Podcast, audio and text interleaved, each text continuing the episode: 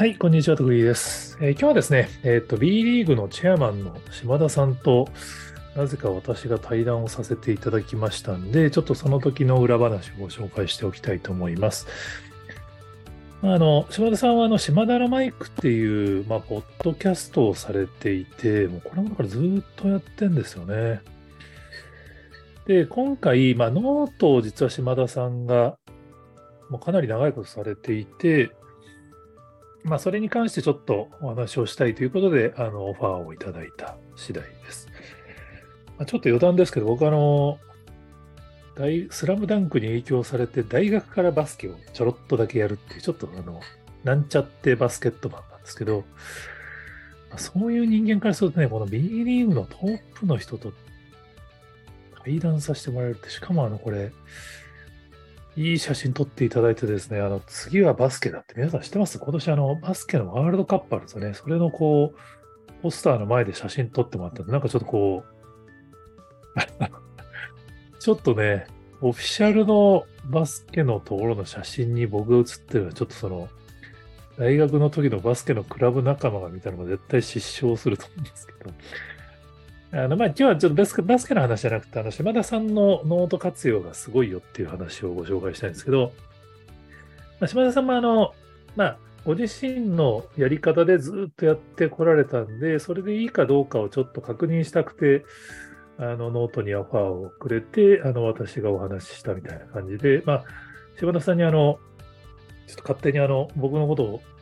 師匠と呼びますみたいな記事を書いていただいていて非常にありがたいんですけど、まあ、結論から先に言うと島田さんはもうですね、あの免許改伝状態なんですよね。B リーグのチェアマンってめっちゃ忙しいと思うんですけど、毎日更新実はしてるんですよね、島田さんって。島田さんはそのチェアマンになる前から実はノートを書かれていて、あの、プロフィールの記事は、これだから、千葉ジェッツの時の会長になった時のプロフィール記事なのかな？2019年ですけど、だからもうこの頃からノートはされていて、だからもう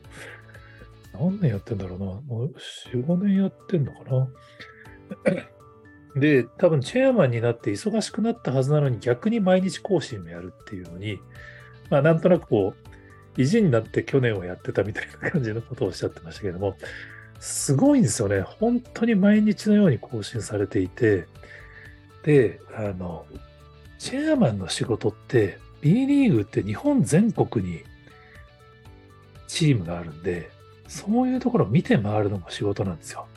そしたら、見て回るから、あの、出張しなくちゃいけないんで、当然ね、家のパソコンの前に座るみたいな時間がない時期がずっとあるはずなのに、お話をお聞きしたら、タクシーの中とかで書いてらっしゃるんで、まあ、ほぼスマホで書いてるとおっしゃってましたね。僕はもう記事はパソコンで書くのがメインなんで、まあ、一時期あの、スマホで書くのを練習しようと思って LINE ブログはスマホ専用だったんで LINE ブログ始めて、まあ、それがノートに移転してみたいな経緯があるんですけど、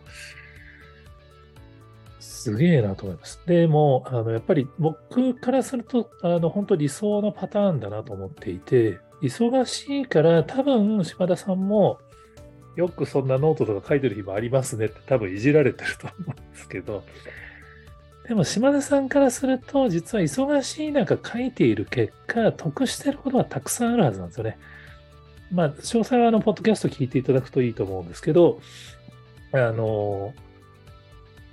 社員に伝えたいこととかもノートに書かれてるんですよね。まあ、スタートアップでよくオープン社内報っていう、こう、社内に向けて言うことをもうその外向けのノートに書いちゃうっていうのが最近流行ってるんですけど、まあ企業秘密でなければ、実はその社内に伝えたいことも、イントラとかに書くよりも案外、外向けに書いちゃった方が読まれるっていうのは結構ある話なんですよ。これ B2B のあのノートとかでもよくあるんですけど、その社長メッセージとかをそのノートに書いておくと、取引先が読むんで、社長のノート読みましたよみたいに言われるぐらい営業マンも読まざるを得なくなるっていうですね。別にあの島田さんはそれを狙って書いてるわけじゃないとは思うんですけど、まあ、あの、ちょっと社内に対して言いたいこともノートとかに書くことによって、実はその出張が多いから、その出張も多いし、そのコロナでやっぱりリモートワークとかにもなってるんで、社員と喋る機会も減ってたりするんだけども、実はそのノートを書くことによって、まあ、ノート経由で社員にメッセージが伝わるみたいなことが、まあ、副次的な効果もあるから、多分超忙しいのにもかかわらず意地になって毎日更新を続けていただいてたんだと思いますね。まあ、僕は毎日更新を義務にする必要はないと思うんですけど、でも多分逆に毎日更新って決めることによって、もう書くっていうリズムが生まれた結果、その毎日が続くっていう話なのかなと思います。本当は実は忙しい人ほど、まあ僕はあのこのノートを自分の分身と呼んでますけど、やっぱその分身的会話をオンライン上に残しておくことによって、大勢の人に伝わるんだと思うんですよね。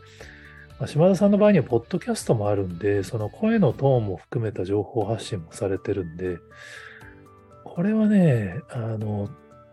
結構、ボディーフローのように聞いてると思うんですよね。当然、その B リーグの観客動員数とか考えたら、あの何人が聞いてくれるかっていうのは少ないって考える人もいるとは思うんですけど、案外ね、目に見えない効果がいろいろ出てるんじゃないかなと思ったりします。あの、詳細は、えー、ちょっと僕が喋りすぎた結果、普通なら1本で終わるところを全公演に向けていただいてますんで、ぜひ、あの、島田さんのポッドキャストの配信を聞いていただければ幸いです。はい、他にも、あの、こんな人いますよっていうのをご存知でしたら、ぜひ、あの、コメントやツイートで教えていただけると幸いです。今日もありがとうございます。